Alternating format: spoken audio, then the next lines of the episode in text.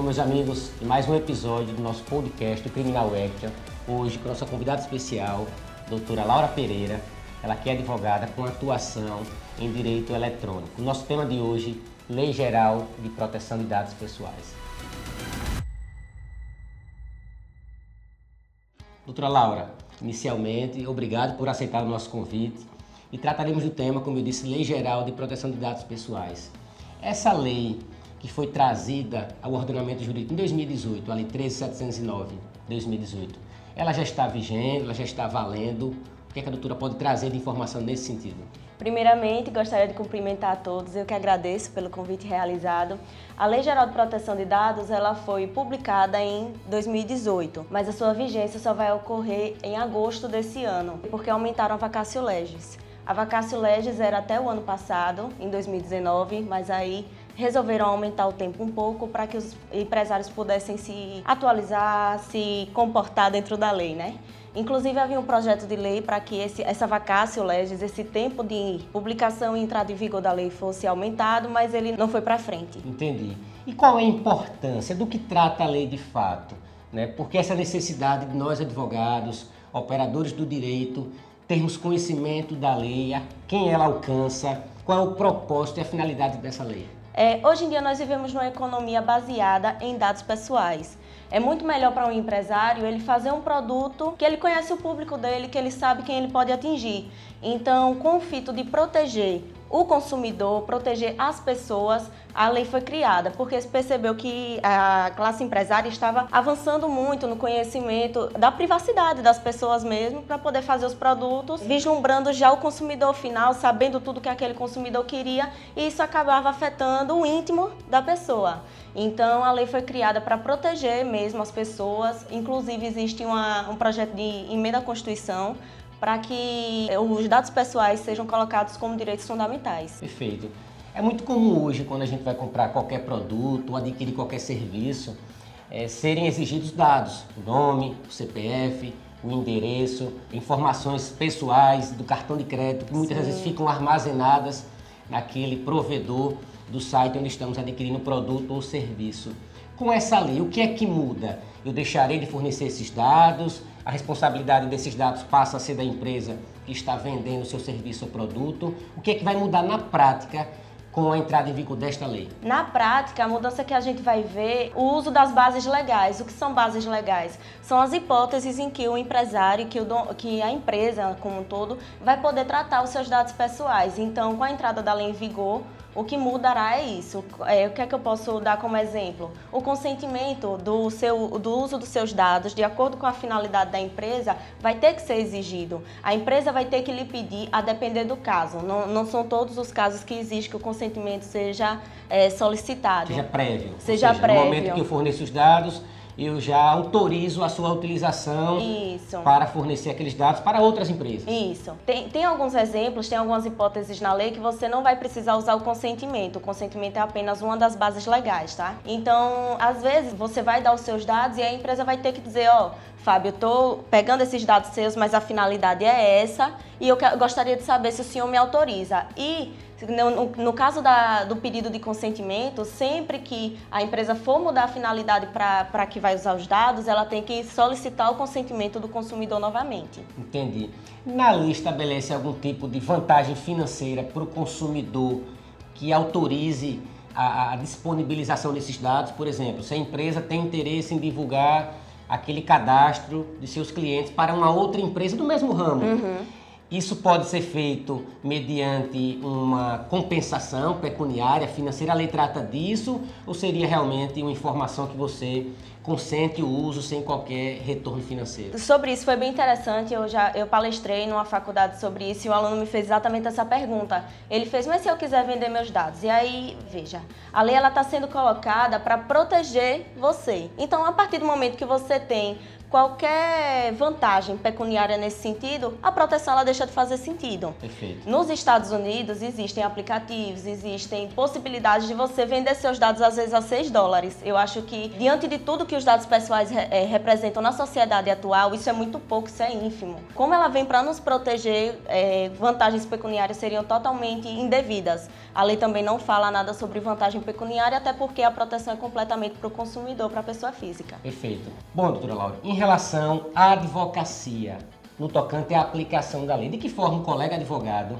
ele pode se utilizar dessa lei, atuar na aplicação dessa lei, seja no contencioso, seja no compliance, de que forma ele pode, ele pode explorar esse novo nicho que agora se apresenta? É, o, a, formação, a proteção de dados, nesse sentido, ela vem trazendo um novo leque para o advogado. É, nós temos o um exemplo do direito do trabalho que baixou um pouco as ações depois da reforma trabalhista. Então, aquele advogado que quer se reinventar, que quer, se, que quer inovar no mercado, a proteção de dados é a, a porta, assim, acho que a portinha de ouro. Então, é, é um mundo de possibilidades. Ele pode atuar tanto no contencioso quanto no consultivo. O consultivo, eu acredito que seja ainda maior o um mundo de possibilidades, porque ele vai entrar naquela empresa, geralmente com, é, associado ao advogado com a ajuda ajuda da, de uma empresa de TI, porque o advogado ele não tem a obrigação de saber tudo, ninguém tem a obrigação de saber tudo. Então, ele associado a uma empresa de TI, ele vai chegar naquela empresa que não está de acordo com a LGPD e vai fazer todo o mapeamento de dados, o diagnóstico de dados, da proteção, do que é que pode ser feito em prol da proteção de dados dentro daquela empresa e aplicar as bases legais para que aquilo ali se adeque, para que a empresa entre na norma. Perfeito. E aí ele consegue explorar um novo nicho que até então não é explorado, apesar de ser algo que em outros países já tem, em alguns casos, mais de década em que há aplicação da lei e essa proteção de dados. Sim, a União Europeia vem tratando há, há, muitos anos, a União Europeia e os Estados Unidos, mas a União Europeia, e a nossa lei vem de lá, né, o berço da nossa, da nossa legislação é a União Europeia, vem tratando isso com muito rigor há muitos anos, porque se entende a importância de, e é também lá, para você, é um sistema de mercado, para que você tenha um livre comércio dentro da própria União Europeia, entendeu-se que, que os dados deveriam estar inclusos nessa proteção, para que tudo pudesse funcionar da melhor melhor forma. Interessante sua colocação, porque a despeito de nesses lugares já existe legislação há muito tempo, volta e menos deparamos com informações de que o Facebook, determinadas plataformas divulgaram ou compartilharam dados pessoais. Veja, mesmo existindo a legislação, eles compartilharam dados que interferiram em eleições presidenciais. Sim. Hoje nós somos muito influenciáveis, então quando as pessoas têm conhecimento dos nossos dados, de quais sites a gente acessa, de quais produtos a gente compra, então automaticamente surge aquela aba, aquela nova tela, Sim. oferecendo um serviço semelhante ao que a gente adquiriu. Sim. Então um dia desse eu estava comprando um produto lá para o meu cachorrinho, daqui a pouco surgiu um novo, uma nova propaganda de um outro site de pet vendendo um produto correlato. Então a gente acaba sendo influenciado por essas informações e como você disse, é importantíssima essa preservação e essa segurança, né? E onde já tem legislação, se viola, uhum. que está no Brasil, no Brasil, que não há essa a essa, essa regulamentação. E a regulamentação no Brasil, ela foi justamente, é, nada é por acaso, né? O Brasil é, publicou essa lei justamente com o fito de permanecer é, no mercado, porque se não houvesse uma lei de proteção de dados aqui, não poderia mais comercializar com a Europa. Então, a Europa é, é assim o local mais rigoroso com relação à proteção de dados. Inclusive, quando o regulamento, porque o que a gente chama aqui de lei federal, legislação ou somente lei, lá é chamado de regulamento. Então, quando o Regulamento Geral de Proteção de Dados foi imposto na Europa, Alguns sites é, americanos, por exemplo, eles fecharam o acesso dos europeus porque tiveram medo da reação sim, sim. europeia. Então, sabiam que estavam fazendo coisa errada. Coisa errada. Então, eles proibiram o acesso de, de europeus aos sites deles. É, não estamos de acordo ainda com o regulamento de vocês, que é o chamado GDPR, então vocês não podem acessar nosso conteúdo. Mas nos Estados Unidos a infração ainda continua acontecendo, como nas, nas últimas eleições, que aí os americanos tiveram foram praticamente direcionados para que o presidente deveria votar. Então é isso, meus amigos.